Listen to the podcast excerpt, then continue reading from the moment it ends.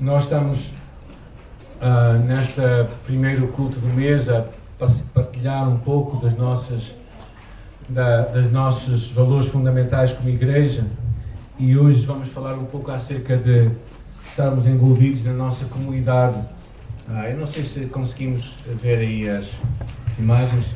E esta é uma imagem que eu acho que, que nós devemos pensar sempre, que é estar envolvido na nossa comunidade. Uh, porque muitas vezes há, há, vários temas, há muitas discussões acerca deste assunto e pessoas pensam de formas muito dispares acerca deste assunto, se realmente como é que nós nos envolvemos na comunidade. Temos ideias de igreja muito diferentes, talvez alguns, uma igreja é mais ou menos um castelo, é mais ou menos uma, um lugar de refúgio, um mosteiro onde nós nos escondemos de tudo e de todos, ou então um castelo em que ninguém entra e de vez em quando as pessoas saem para fora e fazem as suas incursões no mundo. Ou então vemos a igreja, temos uma outra imagem da ideia uma outra imagem da igreja como uma, uma casa, um lugar onde nós podemos estar e viver a nossa fé e ao mesmo tempo também em que acreditamos que estamos num mundo que precisa de nós. Claro que, que este tema é um tema muito discutido, em vários, vários cristãos têm muitas ideias muito diferentes acerca deste assunto. Nós, como igreja, também temos algumas ideias sobre este assunto e por isso eu gostava de partilhar muito estas ideias. Há uns que pensam que nós nos devemos envolver ativamente na política, há outros que não, devemos ficar completamente alheios a ela. Há uns que falam do Evangelho como um Evangelho social, um Evangelho que traz mudanças sociais na comunidade onde Deus nos coloca e que por isso nós podemos viver uma fé que vai ter impacto no mundo, no lugar onde nós estamos. Há outros que acham que não, que nós devemos simplesmente pregar Jesus e falar de Jesus Cristo e nada mais além disso. Uh, e ao longo, da, ao longo dos séculos a Igreja tem tido várias posturas. No século XIX, no princípio do século XIX, começou um movimento chamado uh, o Evangelho Social, que era uma tentativa de trazer mudanças, isto entre as igrejas evangélicas e protestantes, trazer mudanças sociais e assim aconteceram várias mudanças contra leis contra a exploração do trabalho infantil, apoio ao sufrágio feminino para que as mulheres pudessem votar, liberdade racial. Mas, claro, isto levou também a exageros grandes, como a teologia da libertação, particularmente na América Latina, em que a Igreja se juntava a movimentos de libertação, até movimentos guerrilheiros. Ou seja, na verdade, este é um tema muito interessante, eu acho e se calhar ouvimos as palavras de Jesus quando ele diz assim: Eu não sou do mundo. É? Ou seja, que nós não somos do mundo. Então parece que Deus nos chama para um, um lugar em que não estamos completamente isolados. Mas por outro lado, no, no princípio do Sermão da Montanha, ele começa de uma forma um pouco diferente quando ele diz: Nós somos o sal da terra e a luz do mundo. Ou seja, na verdade, se calhar temos, vamos chegar a um ponto, e eu espero ilustrar um bocadinho isto tudo, em que a Terra não é nem será o ambiente em que vamos estabelecer plenamente o reino de Deus, porém tu e eu somos chamados a trazer o reino de Deus para esta Terra. E por isso avançamos com o nosso tema do ano, Viver Jesus numa sociedade sem Jesus, era verdadeiramente nos mostrar que nós existimos para estarmos a viver numa sociedade onde tu e eu podemos fazer uma diferença. Através de vários valores, não é? Que já falámos. O primeiro deles foi aceitação, é, que nós aceitamos as pessoas e as amamos como Deus nos ama e nos aceita. Amar não significa necessariamente aprovar o seu comportamento, mas significa aceitar a pessoa tal qual ela é. Assim como Jesus o fez. Fé autêntica. Uh, sermos, termos uma fé uh, autêntica e por isso sermos autênticos na expressão da nossa fé também. Não é? expressando os nossos medos, emoções e lidando até com a falta de fé que tu e eu podemos ter em algumas alturas, como Jesus lidou com a falta de fé na vida de algumas pessoas. Centralidade bíblica foi o que falámos o mês passado, a importância de que a palavra de Deus é para nós uma regra de fé e de prática. E por isso não é opcional o que ela diz, mas realmente é o que Deus tem para ti e para mim. E finalmente hoje envolvimento na comunidade, termos um impacto na comunidade em que estamos inseridos, promovendo os valores de Jesus. Mais ou menos estes, estas ideias estão no nosso prospecto que podem levar à saída, está bem? Assim não, não o tenho. Eu gostava de dividir este tempo em duas partes. Uma delas tem a ver com a comunidade em si e outra tem a ver com atos práticos na, na, em ajuda de pessoas. É? A primeira delas tem a ver com este conceito que Jesus desenvolveu, o que é abençoar a nossa comunidade. O Sermão do Monte, basicamente, é uma, é uma nova cultura que Jesus traz. E no início ele diz assim: Vós sois o sal da terra, e se o sal for insípido, com que se há de salgar? Para nada mais presta senão para ser lançado fora e ser pisado pelos homens. Vós sois a luz do mundo. Não se pode esconder uma cidade edificada sobre o monte. Ou seja, estas duas metáforas trazem duas imagens que Jesus quer nos deixar. A primeira delas, a imagem do sal. O sal que influencia, o sal que traz sabor, o sal que interrompe ou pelo menos retarda o papel de corrupção das coisas. Claro que hoje não usamos muito sal para isso, mas quem conhece salgadeiras? Quem já viu uma salgadeira portuguesa, não é? O lugar onde se colocava o, o, o porco que se matava e tinha-se comida para todo o ano. E aquilo era colocado embrulhado em sal e aquilo ficava. Os brasileiros também fazem isso muito com peixe, com certeza, e lá em África usa-se muito isto também para salgar, para, para impedir que o processo de corrupção possa acontecer ali. E tu e eu somos chamados como o sal da terra. E não somente o sal, mas também a luz do mundo. E a luz tem uma outra imagem. A imagem de que nós vamos ter um impacto que vai refletir o que nós fazemos e dizemos, e as outras pessoas serão de alguma forma afetadas, tocadas e movidas por aquilo que nós vivemos. É interessante que se, se o sal for insípido, diz a palavra, para nada mais presta, senão. Ou seja, se tu e eu nos recusamos a salgar o mundo, se tu e eu nos recusamos a nos identificarmos como sendo discípulos de Jesus, as palavras de Jesus são para nada mais servimos, a não ser considerado isso. Bem, é um pouco forte dizer isto, mas é o que Jesus falou. E acho que não devemos amenizar as suas palavras. O reino de Deus, por isso não se pretende fechar num, sobre si mesmo como um mosteiro gigante, mas o impacto era que nós tivéssemos um impacto à nossa volta. É interessante que estas duas imagens têm uma mensagem singular, que é o sal e a terra têm uma coisa em comum. Elas se dão e se gastam. E há pessoas que às vezes não querem servir porque dá muito trabalho. Mas verdadeiramente é isto que marca, que marca estas duas metáforas, eu acho, para nós. Estas metáforas de que não é um benefício próprio, mas é um benefício, um benefício para os outros, onde nós estamos. Quando nós olhamos para a igreja primitiva, nós percebemos que eles também tinham esta ideia muito clara. Por exemplo, em Romanos, nos aconselha a que nós oremos, sejamos, sejamos sujeitos às autoridades superiores. É? Também lá em, eh, em 1 Timóteo, capítulo 2, fala de nós orarmos por aqueles que estão em autoridade.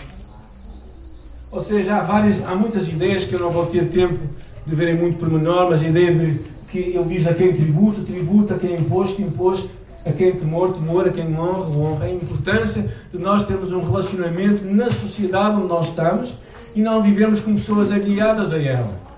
Também uma ideia também muito interessante, né, né, o, o anterior, muito interessante a ideia também que Jesus veio revolucionar a sociedade quando ele que, que realmente criou grandes, eh, derrompeu várias, muitas, muitas barreiras que haviam entre etnias, entre classes sociais e entre homem e mulher onde ele realmente mostra que todos são, têm o mesmo valor e a mesma dignidade. Ou seja, Jesus tem uma mensagem que muda a sociedade. Uma mensagem que traz uma, uma igualdade social incrível. E que, quando nós lemos o Evangelho, quando nós lemos as cartas de Paulo, nós podemos chamá-lo muito machista ou coisa parecida, mas nós não imaginamos as mudanças sociais que ele estava a, a propor naquela altura, por causa do Evangelho. Ou seja, verdadeiramente eh, as cartas também nos mostram que o nosso envolvimento social não era para ficarmos fechados numa redoma, mas íamos muito mais longe, não é? Por exemplo, se vamos ler as normas sociais que, que Paulo falava nas cartas, também o relacionamento entre servos e patrões, o slide seguinte, por favor. Nós percebemos isto e ele ainda vai mais longe quando em Timóteo, que não temos aí, ele nos convida e convoca a orarmos pelas nossas autoridades. Ou seja, tu e eu somos parte de uma comunidade e não podemos simplesmente nos aliarmos dela, ficarmos sozinhos e ficarmos fechados numa redoma de vidro ou numa, numa igreja em quatro paredes em que não temos um impacto social. Mas agora eu gostava de ver um, um outro aspecto que tem a ver com os aspectos práticos disto. É? A forma de nós abençoarmos as pessoas necessitadas. Tocámos um pouco disto há duas semanas quando falámos acerca do, do nosso próximo, quem é o nosso próximo. Mas olhando para a prática de Jesus, nós percebemos claramente ele, o que ele fazia. É? Saindo, viu uma grande multidão e, possuído de íntima compaixão, para com ela curou os seus enfermos. Jesus curava. Jesus movia-se de íntima compaixão e dizia: Não chores, quando viu aquela mulher que tinha perdido o seu filho. Encontramos Jesus também naquele episódio de João capítulo 6 a dizer: Dá-lhes voz de comer e aquela, aquela ideia de que Jesus se envolvia no, no, dia a dia das pessoas de uma forma prática. Ele nunca se isolou, nunca se afastou dos necessitados, nunca se isolou do sofrimento humano. Na verdade, ele diz, ele até mesmo dizia: Vós me buscais, não pelos sinais, mas porque comestes o pão e vos saciais. E mesmo assim ele continuava a fazer os milagres. porque ele verdadeiramente ele percebia que a vida dele, o ministério dele tinha que tocar de uma forma concreta, tangível, prática a vida das pessoas.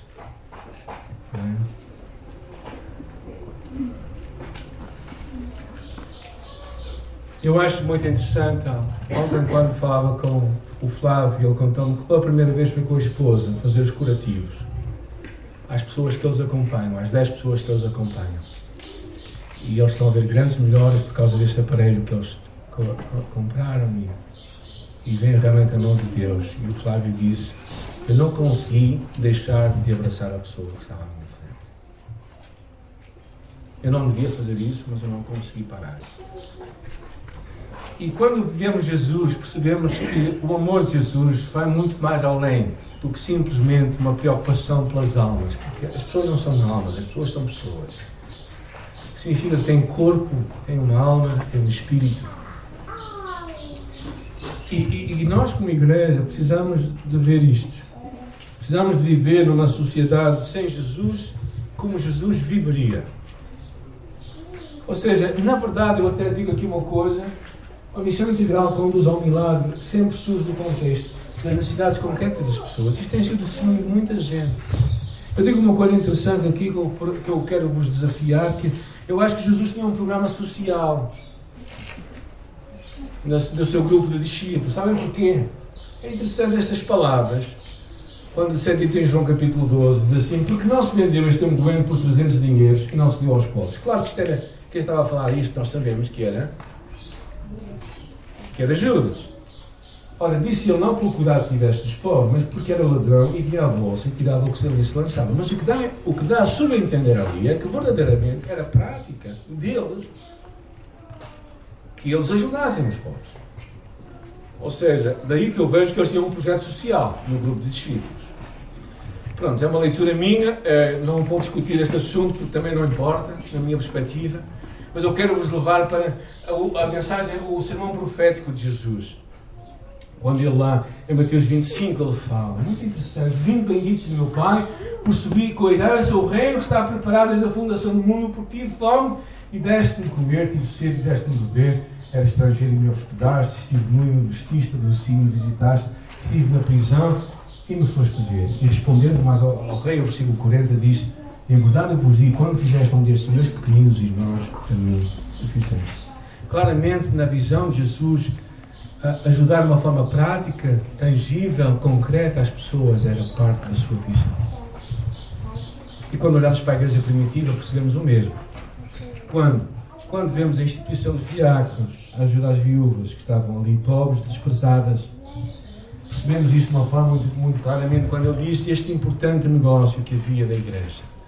a, a importância de, de, de, agirmos de uma forma concreta, amorosa, para que as pessoas que passam necessidades. Encontramos isto também mais à frente, quando, quando lemos a oferta levantada para os irmãos pobres em Jerusalém. Encontramos isto em duas referências, em Romanos capítulo 15, está aí também, e também em Gálatas 2, que diz assim: Recomendamos somente que nos lembrássemos dos pobres, o que procurei fazer com diligência.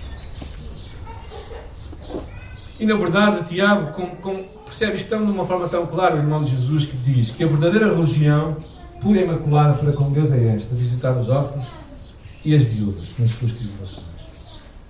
O Papá Machado tinha um quadro que eu nunca me esqueço no seu escritório que dizia isto mesmo Agora, eu gostava de salvaguardar algumas coisas que eu acho importante também vos dizer, porque nos últimos tempos tem havido uma leitura errada, que este envolvimento na comunidade e na sua relação com o Evangelho. Alguns vão lançando ou aceitando uma mensagem bastante sutil que sempre que estamos a fazer o bem ao próximo, ou sempre que estamos a envolver-nos em projetos sociais, estamos, isso é o Evangelho. E não é verdade. Isso não é o Evangelho. O Evangelho é Jesus. O Evangelho é Jesus. O centro do Evangelho é Jesus. E por isso, ainda que nós devamos fazer tudo isso, de amar os próximos, de fazer o bem ao próximo, de nos envolvermos em projetos sociais, estarmos envolvidos na nossa comunidade, isso não é Evangelho. O Evangelho vai mais longe. Evangelho é Cristo. E Romanos claramente diz isso. Diz que a palavra está junto de ti, na tua boca e no teu coração. Esta é a palavra de fé que pregamos. Se com a tua boca confessares ao Senhor Jesus, em teu coração creres que Deus o ressuscitou dos mortos, serás salvo. Visto com o coração se crê para a justiça e com a boca se faz confissão para a salvação. Ou seja, tu e eu não temos um evangelho social, mas o evangelho é social. E por isso nós, como igreja, devemos estar empenhados e envolvidos na comunidade onde Deus nos coloca, não somente levando o amor de Cristo de uma forma prática, mas também levando a mensagem de Cristo de uma forma audível.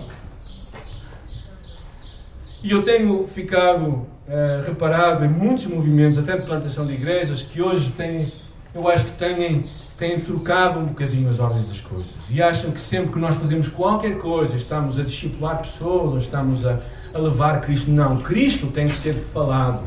Porque a mensagem do Evangelho tem que ser pregada. Por isso é que, é que é, Romanos capítulo 10 é muito claro, que a tua boca confessares. É isso que nós levamos. E porquê que devemos fazer isto com prioridade? Porque ninguém, muitos podem fazer obra, obra, obra, obra de ajuda, a obra, a obra de apoio, e devemos também nós, como igreja, fazer. Mas tem que chegar a uma altura na tua vida, na minha vida, e nós como igreja, em que temos que, se temos que escolher entre uma coisa ou outra, nós sabemos o que temos que escolher. É aquilo que vai tirar as pessoas do inferno. É aquilo que vai afastar as pessoas de Deus. É levar-nos o Evangelho de Jesus às pessoas de uma forma concreta e audível. Mas isto também não é uma desculpa para nós nos afastarmos da comunidade onde Deus nos coloca. Algumas lições, estou a terminar Assume quem tu és. Ser o sal da terra e a luz do mundo. Não te esqueças quem Deus te chamou a ser. Segunda coisa, envolve ter projetos na tua comunidade. Eu não sou o melhor exemplo disto. Uh, quer dizer, nós fazemos muitas coisas práticas, mas se quem sabe Deus te chama para participar numa, num, num grupo de, de, pais na tua escola, quem sabe Deus te chama para participar no, em algumas ações na tua cidade, onde tu vives, ou aqui mesmo nesta cidade, mas envolve-te em projetos comunitários. E finalmente age com atos práticos de amor ao teu próximo. Mas, mas em tudo isto que tu fazes, falo por causa de Jesus. E ao, ao fazê-lo por causa de Jesus, falo tendo a liberdade de falar do Evangelho.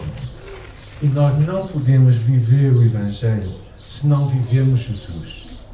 Nós não podemos pregar o Evangelho se não pregarmos Jesus. Eu acho que nós estamos completamente errados. Infelizmente, eu tenho visto muita gente hoje, mesmo em igrejas evangélicas, confundindo as duas coisas. Cristo é o Evangelho. E para nós vivermos Cristo, temos que viver a sua mensagem e falar a sua mensagem. Vivendo depois em atos práticos de amor e por isso estando envolvidos na nossa comunidade, onde Deus nos coloca, para abençoarmos a comunidade, para fazermos uma diferença. Por isso é que, quando eu olho para igrejas em que optam por não se envolverem em projetos sociais, eu não consigo ver onde é que eles leem isso na Bíblia. Porque a Bíblia está cheia de envolvimento social. Cheia. E por isso eu acho que nós precisamos de, de perceber que, que quando nós nos envolvemos, realmente é para mudar o mundo, mas com a consciência de clara de que nós não vamos trazer o reino aqui à Terra o reino, na sua medida completa, só virá com o Rei, que é Jesus. E esse nós o veremos destes dias, face a face, se o Senhor assim permitir. Orar, Senhor, esta manhã eu oro para que nós, como igreja, também nos levantemos com a tua palavra, com a tua voz. Obrigada por este dia estarmos juntos aqui neste lugar, Senhor.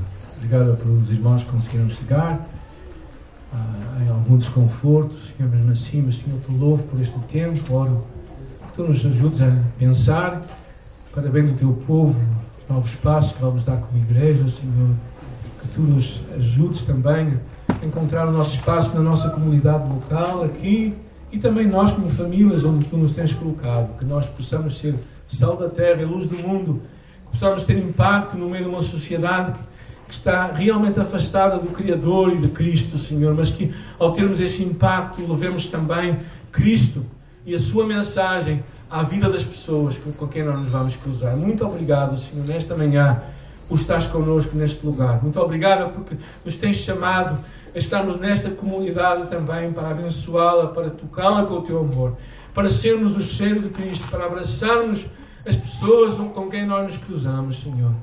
E que por isso nos dê esta visão para a tua glória. Amém. Amém.